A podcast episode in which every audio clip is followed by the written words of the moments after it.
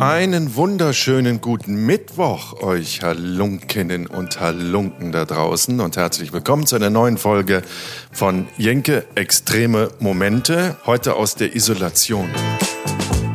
Man hat mich isoliert für mein aktuelles Experiment, in dem es um mentale Gesundheit geht. Wollen wir herausfinden, inwieweit Isolation und das Abschneiden von Kommunikation, anderen Menschen, der Möglichkeit, sich frei zu bewegen, Auswirkungen hat auf meine mentale Gesundheit. Es ist jetzt Tag 5 und ich lebe hier am Stadtrand von Köln in einer gemieteten Einraumwohnung und ähm, werde quasi von sechs Kameras, die hier installiert sind, rund um die Uhr gefilmt dabei, was ich tue oder auch nicht tue. Und äh, ich vermisse ein bisschen meinen lieben Jan Kreuz, mit dem ich normalerweise spreche. Aber das ist nun mal bei einer Isolation so, dass man mit niemandem sprechen kann, außer mit sich selbst. Ich habe auch ein kleines Kameraset hier aufgebaut, eine kleine Osmo, die steht auf einer Ravioli-Dose. Dann habe ich noch eine Eistee-Granulat-Dose und darüber zwei Packungen Schokokekse und darauf steht die Kamera. Das heißt, wenn ihr zuschauen wollt, dann könnt ihr das natürlich wie immer bei YouTube gucken. Ihr seht auch, wenn ihr da mal äh, über meine, was ist denn das jetzt von euch aus gesehene linke Schulter blickt, Bierflaschen leere. Zwei, drei, vier, fünf, sechs Bierflaschen. Fünf Tage, sechs Flaschen. Huhuhu. Aber es sind nur 0,3 Liter Flaschen. Und ähm, ja, ich trinke abends ein Bierchen, was auch daran liegt, dass ich hier von meinem Team wirklich nur die ungesündesten Lebensmittel äh, zur Verfügung gestellt bekomme, die im Angebot sind. Dosenkost, äh, Pizza gefroren, irgendwelche belegten gefrorenen Baguette, sehr viel äh, Knabbereien, süß, salzig, fettig ähm, und die Getränke sind nur Softdrinks. Ich habe kein Wasser hier im Haus gefunden. Sehr viel Alkohol. Ich weiß gar nicht, wovon die jetzt ausgehen, ob ich mir jetzt jeden Abend die Karten lege oder was. Na, keine Ahnung. So, deswegen trinke ich dann ähm, oft einfach aus dem Wasserhahn oder abends ein Bierchen, weil ich dann den ganzen Tag über Wasser und, und Fruchtsäfte getrunken habe und einfach keinen Bock mehr habe, das weiter zu trinken, dann trinke ich ein Bierchen. So, okay. Und jetzt soll ich mich selber interviewen. Also, ich weiß nicht, inwieweit das spannend wird. Und mir fehlt Jan mit seinen Kommentaren und seinem Humor und, und seinen Fragen und seinen Erlebnissen, von denen er berichtet. Das, das fehlt mir ein bisschen. Das ist also schon eine sehr einsame Folge jetzt hier von Jenke Extreme Momente. Aber ich versuche es trotz alledem. Und wenn euch das nicht gefällt, dann müsst ihr bis zum nächsten Mittwoch warten. Da ist Jan wieder dabei. Wobei ich glaube, wir haben noch, oh, wir haben noch richtig was im Köcher. Äh, und zwar haben wir Gabi Köster gewinnen können mit uns eine Folge Podcast zu machen, zu produzieren. Dann haben wir Tim Melzer dazu gewinnen können den alten Hallo Dri. Oh, da gibt es viel zu erzählen. Ich habe mit, mit Tim ja 48 Stunden in Südafrika verbracht und äh, nur gequatscht und abenteuerliche Dinge unternommen und sehr viel über ihn erfahren, was er ansonsten in Interviews nicht so gerne preisgibt. Mir aber erzählt hat, darüber reden wir, wenn Tim dann in dieser Podcast-Folge ist. Und wen hatten wir? hatten noch jemanden, warte mal. Birgit, meine alte nicht meine alte, halt, halt, halt, halt, meine liebe alte Kollegin, alte Kollegin, also alt auf schon so lange Kollegin, nicht alt, um Gottes Willen, Birgit, Birgit, wenn jemand nicht altert, dann du. Mit Birgit sprechen wir auch noch in einer Folge äh, von Genke Extremo Momente, weil auch Jan Birgit seit über 20 Jahren kennt. Und da gibt es sehr viele lustige Geschichten. Jetzt ähm, möchte ich mit euch ein bisschen reden über die Zeit, in der wir uns befinden. Also wir haben jetzt rückblickend zwei Jahre Pandemie hinter uns liegen mit ganz unterschiedlichen extremen Situationen. Ne? Also es begann alles mit einem irrsinnigen Angstszenario. Ein tödliches Virus bedroht uns alle, bedroht die ganze Welt, kommt aus China, keiner weiß woher genau oder wie es auf den Menschen übergesprungen sein soll. Und ähm, es ist extremst gefährlich. Wir sollen uns alle zurückziehen. Social Distancing, eine ganz gefährliche Sache. Also soziale Distanz aufbauen, ähm, zu Hause bleiben, Oma und Opa, Papa und Mama nicht mehr besuchen, weil geht eine latente Gefahr davon aus, dass wir äh, ihr Leib, ihren Leib und ihr Leben gefährden. Allein durch die Tatsache, dass wir ja Träger dieses Virus sein können. Also es wurde wirklich eine Angstkulisse aufgebaut, die das ganze Land, die ganze Welt erschüttert hat. Dann ähm, ebbte das so ein bisschen ab. Dann minimal nur, ne? Und dann kam Lockdown 1, Lockdown 2, alle Beschränkungen, 3G, 2G, 2G plus. Es wurde immer schlimmer und jetzt seit knapp zwei Jahren herrscht eine Angst auf dieser Welt, die wirklich ähm, erschreckend ist. Und ich möchte mich jetzt da gar nicht allzu kritisch über die Pandemie-Politik äußern, obwohl ich da jede Menge Kritik anzubringen hätte. Aber das, darum soll es jetzt hier gerade nicht gehen oder nicht primär gehen, sondern äh, es soll darum gehen, was das mit uns Menschen gemacht hat und dass die Gesellschaft überall auf der Welt wirklich gespalten ist. Auch wenn die Politiker behaupten, das sei nicht der Fall. Mein Gott, das spürt doch jeder von uns, oder? Geht doch einfach mal durch die Straße und schaut in die Gesichter, wenn Sie gerade keine Maske tragen, und schaut euch die Gesichter an. Diese Gesichter erzählen doch so viel von Angst, von Verzweiflung, von Sorge, von Alleinsein. Also da muss man ja nur kein Psychologe sein, um das erkennen zu können. Und das, das als wäre es noch nicht dramatisch genug, ähm, gibt es natürlich jetzt Statistiken, inwieweit Kinder und Jugendliche depressiv verstimmt sind, äh, Panikattacken bekommen, Angststörungen haben, Depressionen bekommen, in psychiatrische Kliniken eingewiesen werden. Auch das wird Thema sein, dieses Experiments, dass wir mit Psychologen und Psychiatern sprechen, die uns wirklich von den erschreckend hohen Zahlen berichten werden, ähm, was Kinder und Jugendliche in Psychiatrien angeht. Um wie viel diese Zahlen wirklich zugenommen haben. Katastrophal. Und um sich mit diesem Thema auseinanderzusetzen, ähm, haben wir schon mit meinem Team vor Wochen besprochen, dass wir ein Thema dazu machen wollen, ein Experiment.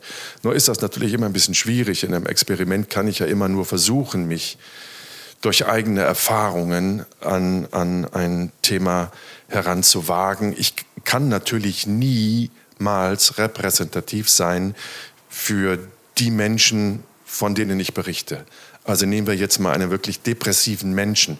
Ich kann jetzt nicht durch eine bestimmte Zeit, die ich in Isolation bin und die natürlich was mit mir macht, den Bogen schlagen zu, so fühlt sich eine Depression an, um Gottes Willen. Und das ist auch die ganz große Gefahr bei diesem Experiment, dass man denkt, also Junge, das, was du da machst, das hat doch mit, mit, mit unserem Leid und unserer Angst und unserer Panikstörung unserer Depression überhaupt nichts zu tun. Nein, natürlich nicht. Es geht auch wirklich nur darum, so ein, ein, einen, einen, einen leichten Geschmack dazu dafür zu bekommen, wie sich so etwas weiterentwickeln kann. Ja, das ist ja bei jedem Experiment, was ich gemacht habe, immer so gewesen. Ob ich vier Wochen getrunken habe, ob ich irgendwelche Drogen ausprobiert habe. Ich, ich kann niemals sagen, so ist das dann als Alkoholkranker oder als Drogenabhängiger. Nein, aber ich kann immer einzelne Schritte beschreiben, die dann irgendwann mal für diese Menschen zu dieser Krankheit geführt haben. Also es ist so ein, ein, ein, ein Fuß in die Tür setzen, aber niemals den Anspruch zu äh, erwecken, jetzt weiß ich, wie es euch geht. Ne? Also damit das nochmal klar ist. Aber für mich eine Möglichkeit, dem Thema halt ein bisschen näher zu kommen, dem jeweiligen Thema. Und nicht wie die meisten Kollegen einfach nur darüber zu berichten als Außenstehender. Ich versuche halt immer, das zu fühlen, soweit das geht, in, in so einem zeitlich abgesteckten Rahmen. Ähm, aber ich behaupte, ich komme der Thematik trotzdem ein Stück näher. Wie gesagt, und trotz alledem werde ich es nicht nachempfinden können, was es bedeutet für die Menschen, die wirklich dieses Problem haben. Jetzt nach ähm, fünf Tagen der Isolation muss ich mich selber immer wieder äh, korrigieren. Ne? Also, weil ich natürlich jetzt hier sitze und denke, ja und? Fünf Tage Isolation. Also das pff, ein verlängertes Wochenende, wenn wir Freitag frei haben oder ein Feiertag ist, Freitag, Samstag, Sonntag, das sind schon mal drei Tage und die meisten von uns hängen dann einfach zu Hause ab, liegen auf dem Sofa, äh, fressen Chips und gucken irgendwelche Serien bei Netflix. Ne? Also das ist jetzt nur wirklich kein Ausnahmezustand. Ähm, und trotz alledem äh, löst es natürlich sehr viele Gedanken bei mir aus, dass ich mich schon frage, was fehlt mir denn jetzt gerade? Fehlt mir überhaupt was? Fühle ich mich wohl? Was denke ich? Was schießt mir so durch den Kopf? Wie fühlt sich das körperlich an, jetzt irgendwie nicht dem normalen Alltag nachgehen zu können? Also auch das ist wieder so ein erster Geschmack, wie etwas ja, sich entwickeln könnte, wenn man sehr viel länger isoliert ist. Und das Gefühl der Isolation, das kennen ja die meisten von uns, wenn sie schon mal in Quarantäne waren. Ne? Also ich hatte das Glück, dass ich noch nicht in Quarantäne musste. Aber ähm, ich kenne sehr viele Leute, die in Quarantäne mussten. Die hatten dann Corona. Alle, die ich kenne, mit, mit sehr leichten Symptomen. Nichts Ernsthaftes zum Glück. Ähm, und doch mussten sie natürlich in Quarantäne und sind dann, ja, in Quarantäne, haben dann in Quarantäne ihre Zeit verbracht, wie ich das jetzt gerade auch tue. Konnten die Wohnung nicht verlassen, aber ansonsten konnten sie in der Wohnung machen, was sie wollten. Von daher ist das äh, so ein bisschen vergleichbar.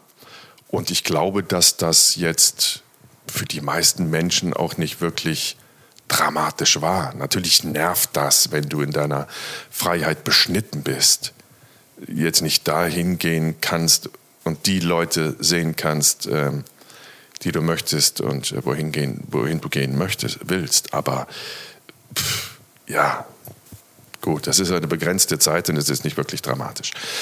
Ähm, sagt mir jetzt so mein Bewusstsein. Ne? Was wir vor Beginn dieser Isolation gemacht haben, äh, wir haben mir Blut abgenommen und ähm, ein großes Blutbild erstellen lassen mit unterschiedlichen Parametern, nach denen wir gesucht haben. Also ganz besonders nach äh, Serotonin, so etwas in uns, Hormon, Neurotransmitter, was uns ähm, beschwingt. Ne? Gute Laune, Energie. Man ist so mit sich im, im Reinen und im Feinen. All das lässt sich ähm, unter anderem am Serotoninspiegel ablesen. Also Serotonin hat man bei mir gemessen, Testosteron, weil Männer in meinem Alter sehr oft einen zu niedrigen Testosteronspiegel haben, was wiederum neben ganz vielen anderen Ursachen depressive Verstimmungen oder auch Depressionen auslösen kann. Dann ähm, alle möglichen Stresshormone, Cortisol, Noradrenalin, Adrenalin, all diese Stoffe wurden in diesem großen Blutbild bestimmt. Das Ergebnis weiß ich nicht, habe ich noch nicht. Aber wir werden nach dieser Isolation, von der ich nicht weiß, wie lange sie dauern wird. Also diese Ungewissheit spielt auch eine Rolle bei diesem Experiment. Ähm, dann gibt es ein weiteres großes Blutbild, genau, und dann werden wir diese Werte vergleichen, um zu schauen, okay, kann es sein, dass ich jetzt sage, so vom Verstand her, ja, das war jetzt eine langweilige Zeit, aber mein Gott, mehr auch nicht. Kann es sein, dass es da einen Widerspruch gibt zwischen meiner Wahrnehmung und dem wirklich messbaren Blutbild? Also, dass sich da Werte verändert haben, wo man sagt, du hast es nicht gespürt, Jenke, aber es ist nachweisbar, dass es dir schlechter ging oder dass es Werte wirklich auffällig verändert hat. Das ist sehr, sehr spannend, darauf freue ich mich. Dann fiel mir gerade eben ein, dass ich mal einen Gehirnscan machen lassen möchte oder was auch immer es da für medizinische Möglichkeiten gibt, zu messen, was machen eigentlich schlechte Nachrichten, von denen wir ja jeden Tag umgeben sind, mit unserem Hirn, mit unserer mentalen Gesundheit. Das ist eine ganz wichtige Frage. Dann kümmern wir uns um Ernährung, weil man weiß, da kann sich nur keiner mehr rausreden, dass schlechte Ernährung auch zu einer schlechten Gesundheit sowieso führt, aber auch zu einer schlechten mentalen Gesundheit. Also das hat schon Auswirkungen auf unser Hirn, auf unsere Psyche, wenn wir nur Zucker essen, gesättigte Fette zu uns nehmen, hochkalorische Lebensmittel zu uns nehmen. Also auch das spürt man durch eine Veränderung in seiner Psyche, wenn man dafür wach ist. Wenn man sich natürlich sein ganzes Leben lang nur so ernährt hat, dann wird man da keine Unterschiede merken, solange man nicht seine Ernährung komplett umstellt. Und diese Ernährung, das ist ja immer so eine Sache. Oh Gott, wir wissen es ja alle, ne, dass wir uns wahrscheinlich hauptsächlich schlecht ernähren und wie wir uns besser ernähren könnten, was wir essen müssten, das ist uns ja schon allen bewusst. Aber der Mensch ist halt so eine träge Type. Ne? Also wir machen es nicht, weil wir so in unseren Mustern leben und in unseren Gewohnheiten und weil es natürlich auch sehr viel einfacher ist, eine Dose Ravioli aufzumachen, als sich jetzt frisches Gemüse zu kochen oder Ne? Also das wissen wir, aber uns fehlt es offensichtlich an Disziplin. An, an, an, Disziplin und wahrscheinlich auch an der Notwendigkeit. Denn wenn wir irgendwann mal schwer erkranken, dann achten wir auf einmal alle auf unsere Ernährung vermehrt. Also der Mensch braucht immer so einen Schuss von Bug, um irgendetwas zu verändern. Das ist, es ist leider so. Dessen muss man sich immer bewusst sein und dann Dinge vielleicht doch ein bisschen früher verändern. So, also die Ernährung spielt eine Rolle. Dann natürlich auch, ähm, wie wichtig ist es, mit anderen Menschen zu kommunizieren.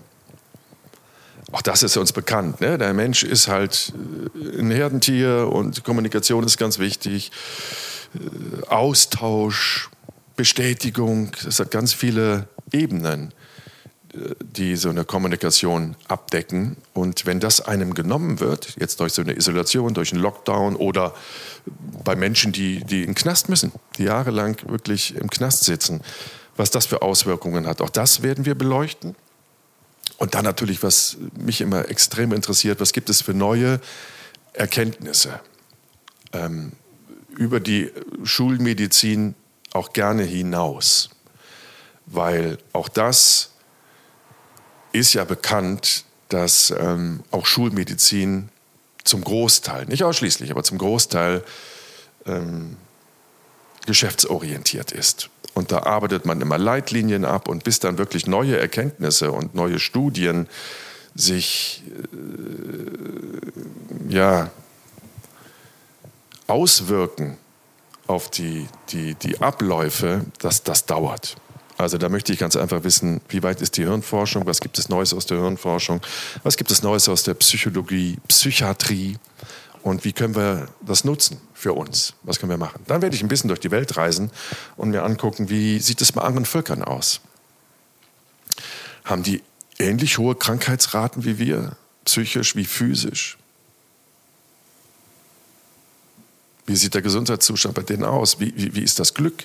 Es gibt also viele Regionen in der Welt, wo man sagt, hier leben die glücklichsten Menschen oder hier leben die depressivsten Menschen. Ne? Also Stichwort Skandinavien, wo dann ein Großteil des Jahres keine Sonne scheint. Ne? Auch das hat natürlich Auswirkungen. Also ihr merkt schon, das ist ein sehr komplexes Thema und ein hoch, hochspannendes Thema.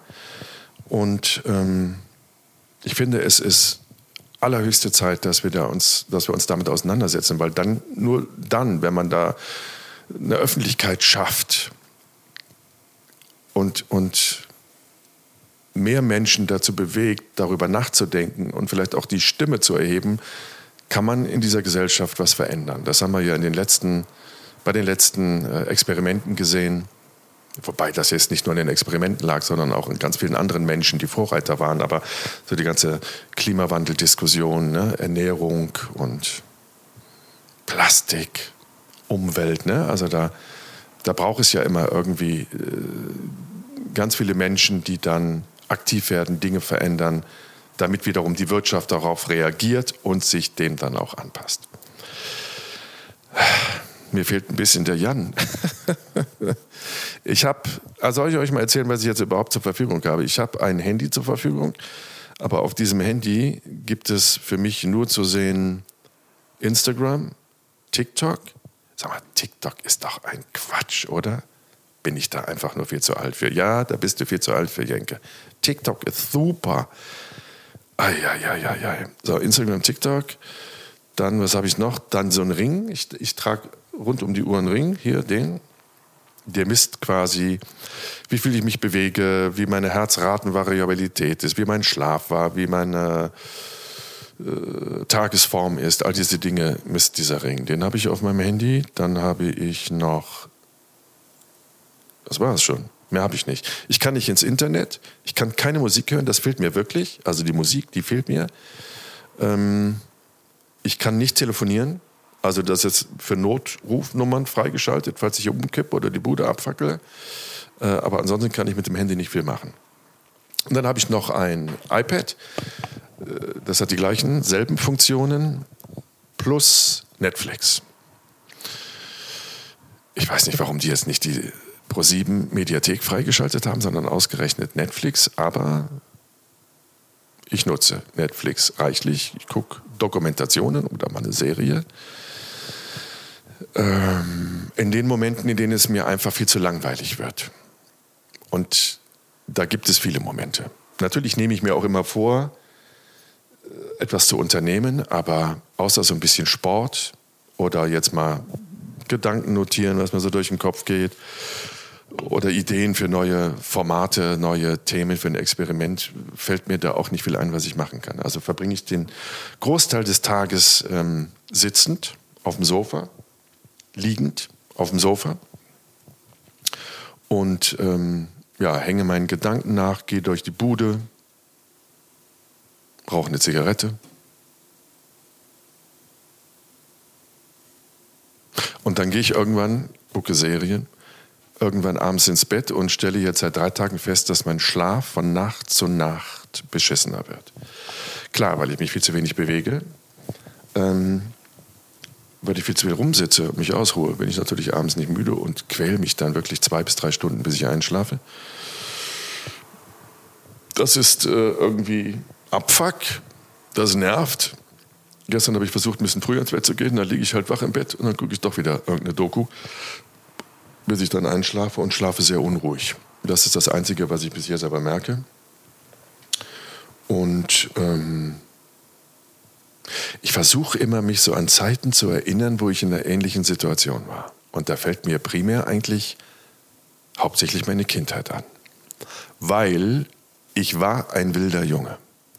Und meine alleinerziehende Mutter hatte es nur wirklich nicht leicht mit mir und meinem Sohn, äh, meinem Sohn, meinem Bruder. Aber mein Bruder war ruhiger als ich. Ich war schon ein ziemlich wilder Pfiffi. Und das hatte zur Folge, dass ich hin und wieder mit Stubenarrest bestraft wurde. Und Stubenarrest war für mich das Schlimmste. Du konntest mir mein Taschengeld kürzen, du konntest mir Fernsehverbot geben, hat mich alles getroffen. Aber Stubenarrest hat mich in eine Ausnahmesituation versetzt, weil ich immer ein sehr, schon als Kind, freiheitsliebender Mensch war. Ich musste immer selbstbestimmt irgendwie rausgehen dürfen, wann immer ich das wollte. Und das hat der Stubenarrest ja nun mal an sich. Äh, während des Stubenarrestes ist das untersagt. Weil man ist ja im Arrest. Das ist schon so ein martialisches Wort, ne? Arrest. Gefangen. In der Stube gefangen. Aber auch die Stube ist ja so ein, so ein Wort aus vergangenen Zeiten. Ne? Also wann wurde der Stubenarrest erfunden? Und wer hat sich das ausgedacht? Das ist auch eine interessante Frage. Also auf jeden Fall war Stubenarrest für mich als Kind der blanke Horror. Und wie das bei der Gefangenenname so ist, der Gefangene versucht zu flüchten. Und es gibt eine Geschichte, zum Glück, zum Glück lacht meine Mutter heute darüber, 50 Jahre später. Es war mal äh, irgendein Mist gebaut, an den ich mich nicht mehr erinnern kann. Ich kann mich nicht mehr erinnern, ich habe eine Gedächtnislücke. Äh, auf jeden Fall bekam ich Sturmarrest eine Woche oder zwei. Ich glaube, der Mist war ziemlich groß, den ich da angestellt hatte. Und ähm, natürlich empfand ich Stubenarrest immer als eine sehr ungerechte Strafe. Eine nennen wir es ruhig so, überflüssige Bestrafung. Und da der Stubenarrest auch noch an einem Freitag begann, das heißt, ich hatte das Wochenende vor mir. Oh Gott, und die, diese Langeweile drohte mich zu ersticken, die bevorstehende. Also habe ich mir folgenden Plan überlegt. Meine Mutter war zu Hause am Wochenende, das kam noch erschwerend hinzu. Ähm, ich bin ins Badezimmer gegangen, vormittags, habe die Badezimmertür abgeschlossen und habe den Wasserhahn angemacht, um meiner Mutter äh, vorzutäuschen, dass ich mich jetzt wasche, Zähne putze, Haare wasche, keine Ahnung was. Und habe das Wasser laufen lassen. Und habe das Badezimmerfenster geöffnet. Wir wohnten Parterre und bin dann aus dem Badezimmerfenster auf so ein Gitter gesprungen, ins Gebüsch gesprungen und bin dann raus und wollte eigentlich nur so für eine halbe Stunde, Stunde Freiheit genießen, während das Wasser lief. Und meine Mutter dachte, oh, der Junge wäscht sich aber heute gründlich. Dann habe ich aber leider Gottes draußen das Gefühl für die Zeit verloren und einen Freund getroffen und aus dieser geplanten halben Stunde, Stunde wurden dann zwei oder drei Stunden. Und meine Mutter dachte sie schon nach 15 bis 20 Minuten, irgendwas stimmt da nicht und klopfte an die Badezimmertür. Und äh, frug, ob alles in Ordnung ist und wann ich dann mal rauskommen wollte. Sie wollte auch ins Bad und so. Und nichts, kein Feedback, gar nichts. Also war meine Mutter klar, irgendwas stimmt da nicht. Dann ist sie rausgegangen und hat von außen gesehen, das Badezimmerfenster steht offen. Der Häftling ist entflohen. Ei, ei, ei, ei. Und ich draußen irgendwann nach zwei, drei Stunden, scheiße, scheiße, ich habe die Zeit vergessen, ich muss wieder zurück. Und bin, clever wie ich bin, dann wieder ins Gebüsch, auf das Geländer, ins Badezimmer reingeklettert, das Fenster zugemacht, das Wasser ausgemacht und bin dann aus dem Badezimmer gekommen, als wäre das das völlig Natürlichste der Welt, dass man drei Stunden das Wasser laufen lässt, um sich die Zähne zu putzen. Und habe echt gedacht, meine Mutter hätte das nicht gemerkt. Aber da stand sie. Und ähm, sie hat noch nicht mal gefragt, wo ich war. Sie hat nur gesagt, so Junge, und aus einer Woche wurden soeben drei. Und dann habe ich drei Wochen Stubenarrest gehabt. Und ich glaube, die habe ich auch zum Großteil abgesessen. Also es hat sich nicht gelohnt.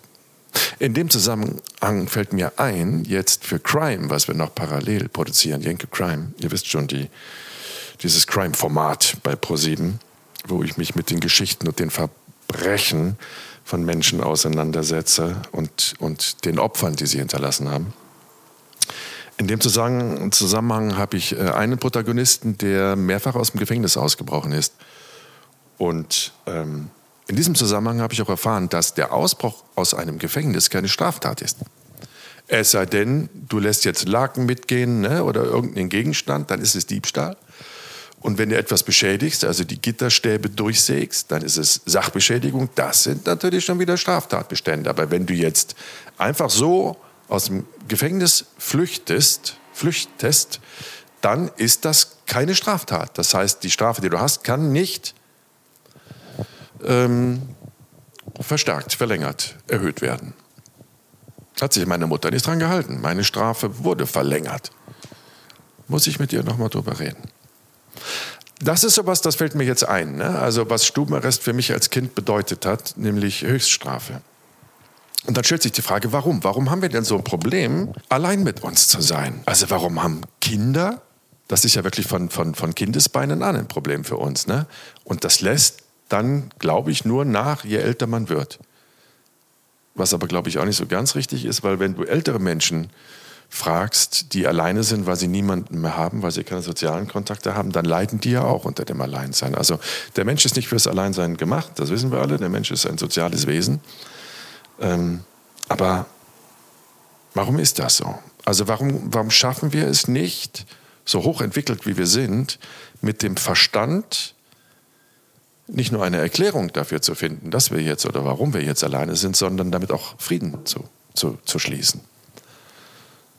Wahrscheinlich gelingt das. Ne? Je länger man mit sich alleine auseinander, sich mit sich alleine auseinandersetzen muss, desto mehr gewöhnt man sich dran. Aber ich glaube, dass es trotz alledem Spuren hinterlässt, dann, dass man eigenbrötlerisch wird, dass man vielleicht auch einen, ja, eine Wut auf die Gesellschaft kriegt, auf die anderen, die mit einem nicht spielen wollen. Also es wird nicht es wird nicht machbar sein, ohne Spuren zu hinterlassen.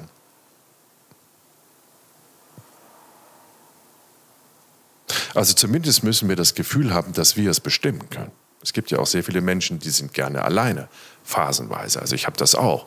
Dadurch, dass ich so viel Kontakt zu Menschen habe, so viel mit Menschen auch kommuniziere beruflich, bin ich dann immer wieder froh über Phasen, wo ich ähm, nicht reden muss, nicht zuhören muss, nicht nachdenken muss. Aber das ist selbst gewählt. Und wenn es mir dann reicht mit der Ruhe, dann kann ich wieder raus ins Leben tapsen und äh, wieder kommunizieren, Menschen treffen. Das ist ein großer Unterschied, ob es selbstbestimmt ist oder nicht. Dann, was mit Sicherheit eine ganz, ganz, ganz, ganz große Rolle spielt, sind psychische Erkrankungen. Ne? Ob das Angststörungen sind, Panikattacken sind, Phobien sind, depressive Verstimmungen sind, Depressionen sind. Ähm, das macht natürlich so viel Veränderung, dass man ja gar nicht mehr normal funktionieren kann. Wobei man jetzt auch mal definieren müsste, was ist wirklich normal. Ne? Aber das, was wir so allgemein unter einem normalen Verhalten sehen, das gelingt einem nicht mehr, wenn man an diesen psychischen Störungen oder Krankheiten leidet. Und dann ist die Frage natürlich auch immer, was, was ich so hochinteressant finde, was, was spielt biochemisch eine Rolle? Also man weiß ja, dass ganz viele Stoffe, nehmen wir jetzt mal zum Beispiel Omega-3, ähm, wir wissen, dass bei Menschen, die äh, an depressiven Verstimmungen oder Depressionen leiden, dass diese Menschen einen viel zu niedrigen Omega-3-Spiegel im Blut haben, viel zu wenig Serotonin im Blut haben und noch ganz viele andere Stoffe ähm, mangelhaft ausgeprägt sind oder vorhanden sind. Das weiß man. Also wir funktionieren ja alle biochemisch. Ne? Also ein Gedanke löst ja biochemisch und elektronisch in unserem Körper was aus. Und es werden vom Hirn aus Reize weitergegeben über die Nerven, über die Synapsen. Und diese Nervenimpulse setzen ja dann Hormone frei, Neurotransmitter frei, ne, geben so einen, so einen Funken an die, an die Organe, die dann diese Stoffe freisetzen. Und wenn diese Funkverbindung irgendwie gestört ist, dann werden halt nicht die Stoffe ausgeschüttet, die wir brauchen, um rund zu laufen. Und da gibt es ja sehr viele Ansätze. Also ich habe vor nicht allzu langer Zeit gelesen, dass wenn man Omega-3 hochdosiert zu sich nimmt, ähm, in amerikanischen Studien belegt wurde, dass es eine wirklich überraschend positive Auswirkungen auf äh, Depressionen hat und haben kann. Also das muss natürlich alles immer individuell untersucht werden und ich möchte jetzt auch nicht empfehlen, dass ihr euch hier Omega-3 hochdosiert in den Schlund schüttet und dann sind all eure äh, Probleme weg, um Gottes Willen. Aber das sind ja so Ansätze, die man verfolgen kann, wenn man jetzt in der Not ist, sich nicht gut zu fühlen, ähm, über die man mit, mit, mit seinem Psychologen, Psychiater, Arzt sprechen kann. Und das hat natürlich ganz viel mit der Ernährung zu tun. Ne? Also man, man, man ist ja lange davon ausgegangen, dass Serotonin, also dieser Stoff, der uns glücklich macht, lebendig, belebt, dass, dass der im, im Hirn produziert wird, bis man dann herausgefunden hat, zum Großteil wird Serotonin, Serotonin im Darm produziert. Steht also im direkten Zusammenhang mit unserem Mikrobiom, also der Zusammensetzung der Darmbakterien und damit natürlich auch wieder in einem direkten Zusammenhang mit Ernährung, weil die Ernährung landet irgendwann im Darm. Das, was wir gegessen haben, wird im Darm verwertet. Und wenn das Gleichgewicht da nicht stimmt, dann kann auch nicht genügend Serotonin freigesetzt werden oder ausgeschüttet werden. Also das ist ja auch alles in sich logisch. Ne? Und doch befürchte ich, dass, dass ganz viele äh, Menschen immer noch denken, naja, so ein Psychoproblem, da, da reiß dich mal zusammen, das ist ein Mangel an Disziplin und dann gehst du halt spazieren und machst Sport und keine Ahnung was. Ja, das bringt mit Sicherheit auch was, aber ganz elementar ist wirklich die Ernährung. Und sind diese soeben besprochenen Stoffe in unserem Körper, ne, Omega-3, Serotonin, Dopamin, all diese Dinge, von denen wir wissen, was sie für Auswirkungen auf die Psyche haben. Und wenn man das alles mal verstanden hat, dieses große Ganze, ich glaube, dann ähm, kann man sehr viel konkreter an Behandlungen herangehen und sehr viel größere Erfolge damit auch erzielen.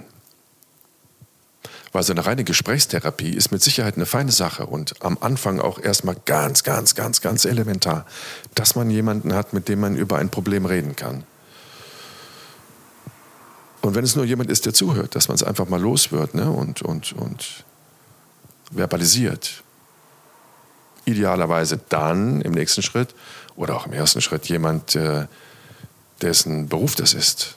Psychologe, Psychologe, Psychiater, Psychiaterin, die ähm, durch diese Gespräche einem dann auch schon mal äh, gewisse Dinge erklären kann, warum man so denkt, wie man denkt, ne? warum man sich so verhält, wie man sich verhält und in Notfällen natürlich dann auch medikamentös eingreifen kann, um erstmal das Schlimmste zu verhindern oder, oder äh, den Betroffenen erstmal aus diesem tiefen Tal der, der, der ewigen Dunkelheit zu ziehen. Aber dann kämen halt weitere Schritte wie Ernährung, soziale Kontakte, Aufgaben, Bestätigung innerhalb der Gesellschaft, Selbstbild, Selbstwahrnehmung.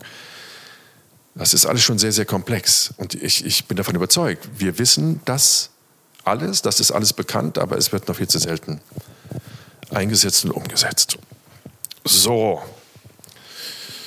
Ach Gott. Ich muss mal gerade einen Schluck Kaffee trinken, Freunde. Ist ja auch so ein Genussmittel. Führt mich wieder zu der Frage, warum sind wir Menschen immer so auf der Suche nach Genussmitteln? Pösterchen.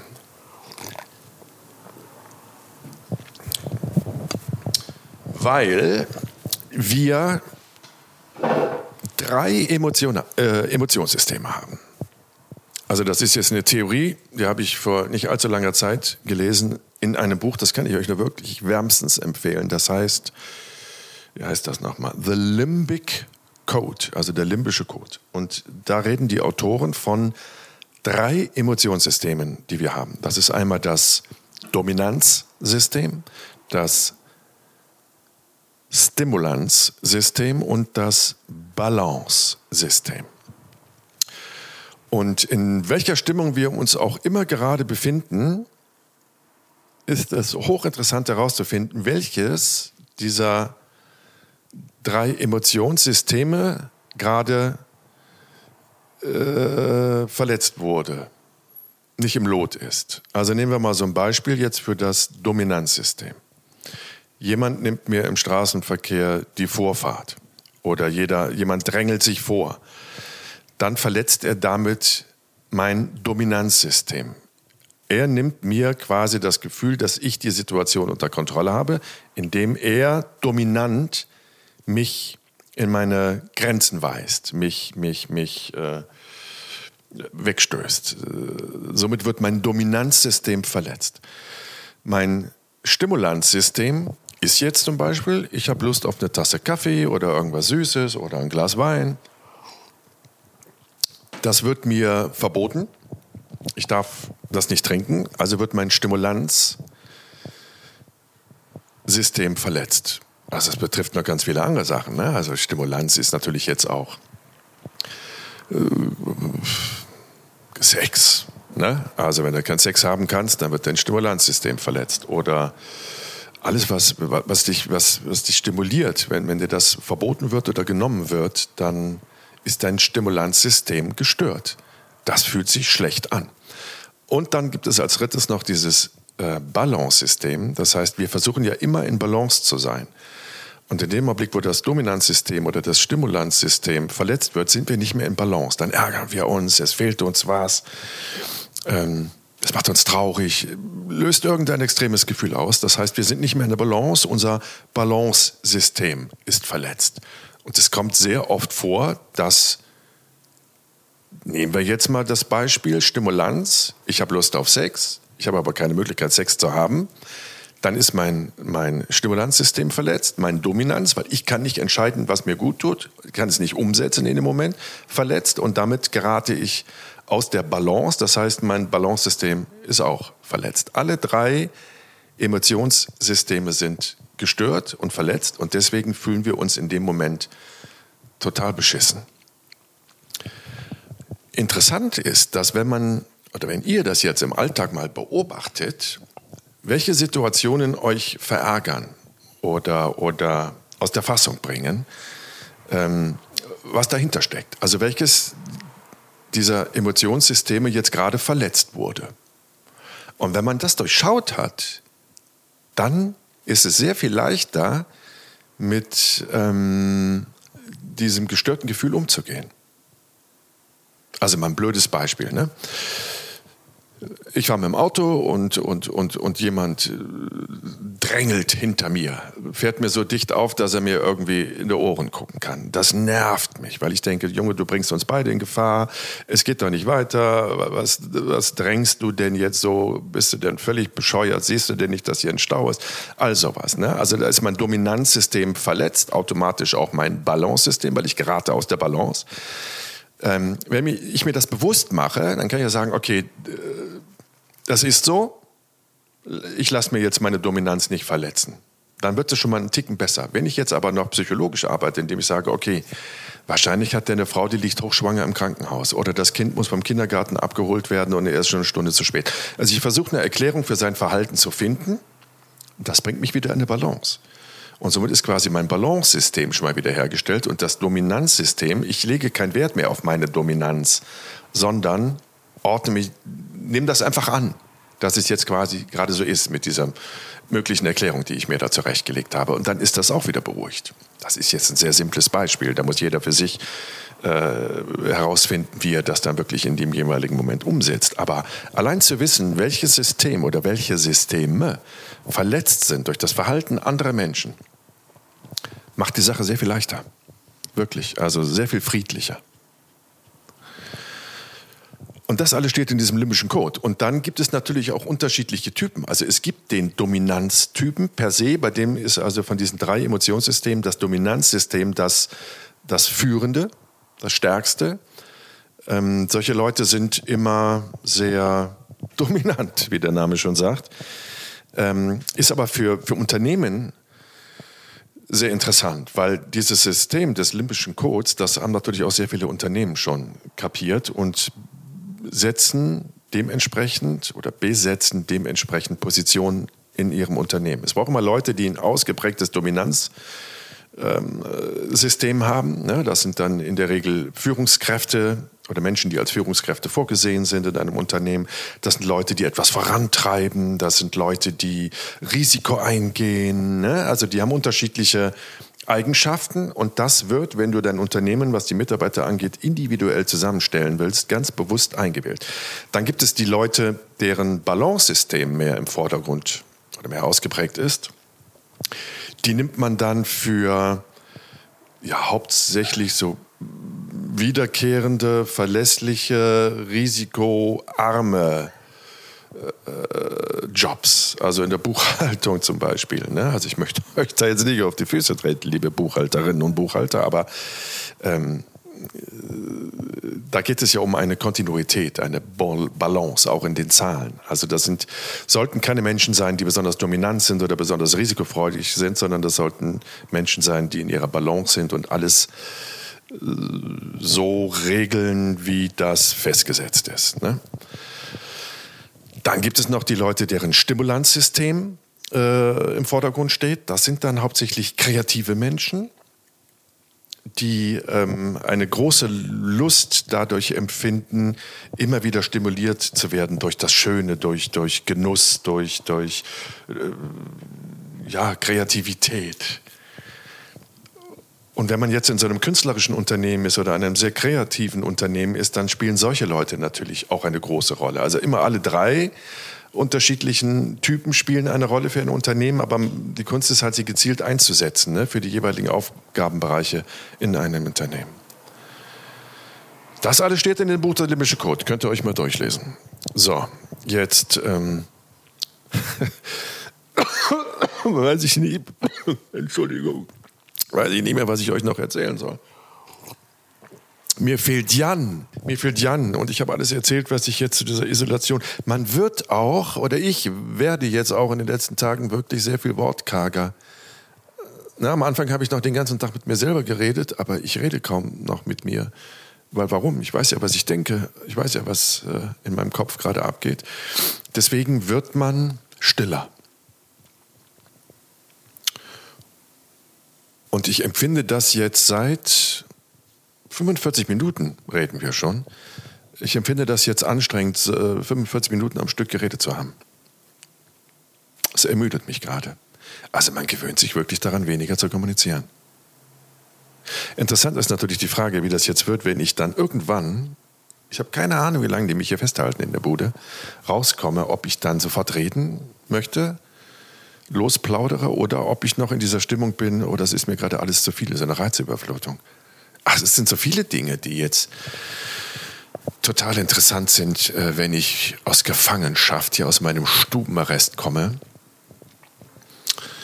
Ähm, was da alles nachwirkt. Und interessant ist auch, was das in den nächsten Tagen, Wochen, Monaten, Jahren, die ich jetzt hier noch sitzen werde, mit mir noch macht. Das ist ja heute der Status quo nach äh, Tag 5. Vielleicht entwickelt sich das noch in eine ganz andere Richtung. Ich werde euch das wissen lassen. So, ihr Lieben und Liebenden, ich wünsche euch eine gute Zeit. Achtet auf eure mentale Gesundheit. Arbeitet an eurer Haltung.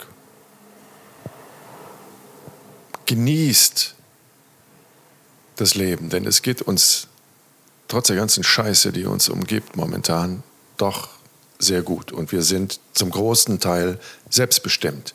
Das sollten wir uns immer wieder klar machen. Wir können Dinge verändern, wir können Dinge ansprechen und öffentlich machen. Deswegen finde ich das ja auch so entsetzlich gefährlich, dass seit geraumer Zeit die Gesellschaft wirklich gespalten ist durch die Politik. Das muss man ganz klar so sagen. Durch die Corona-Politik wurde unsere Gesellschaft gespalten und wir sind noch weniger, als wir es vorher schon waren. Eine Gesellschaft, die zusammenhält, die kommuniziert, die unterschiedliche Meinungen austauscht. Wir werden immer mehr zu einer Gesellschaft gemacht, die gleichgeschaltet funktioniert. Alle sollen gleich denken, alle sollen das, das, das Gleiche machen.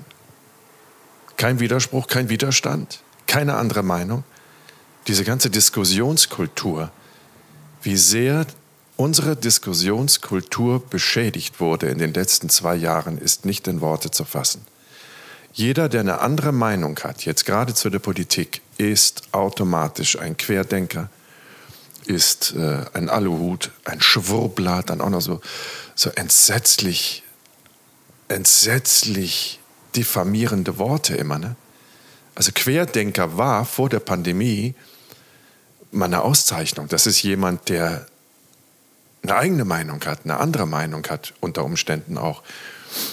Das ist jemand, der sich mit Themen auseinandersetzt, auch kritisch. Das war ein Querdenker, das war positiv behaftet. Jetzt ist ein Querdenker ein äh, Querulant, ein Ignorant, ein Leugner.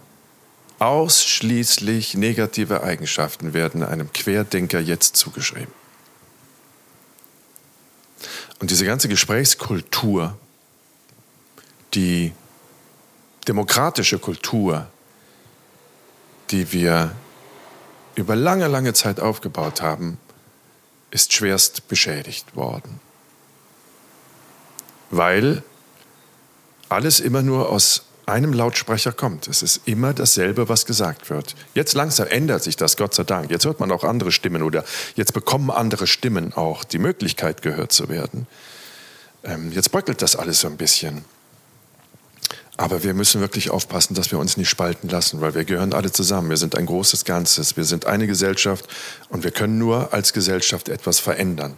Und wir, wir sollten nicht nur funktionieren und die Verantwortung abgeben an die Entscheider. Wir sollten auch nicht blindlings den Entscheidern vertrauen, sondern wir sollten wach bleiben, hinterfragen, diskutieren, unterschiedlicher Meinung sein. Und das dürfen wir uns nicht nehmen lassen, wirklich. Sonst ist alles dem Untergang geweiht. Wie soll sich das ansonsten weiterentwickeln? Was soll aus uns als Gesellschaft werden? Denkt dran. Genau wie ich. Seid euch dessen bewusst. So, Habt eine schöne Zeit. Wir hören uns am nächsten Mittwoch wieder zu Jenke Extreme Momente. Ich hoffe mit irgendjemandem, mit dem ich sprechen kann, weil äh, es ist nicht cool, mit sich alleine zu sprechen in so einer Folge eines Podcasts. Ich umarme euch alle. Auf bald. Tschüssikowski.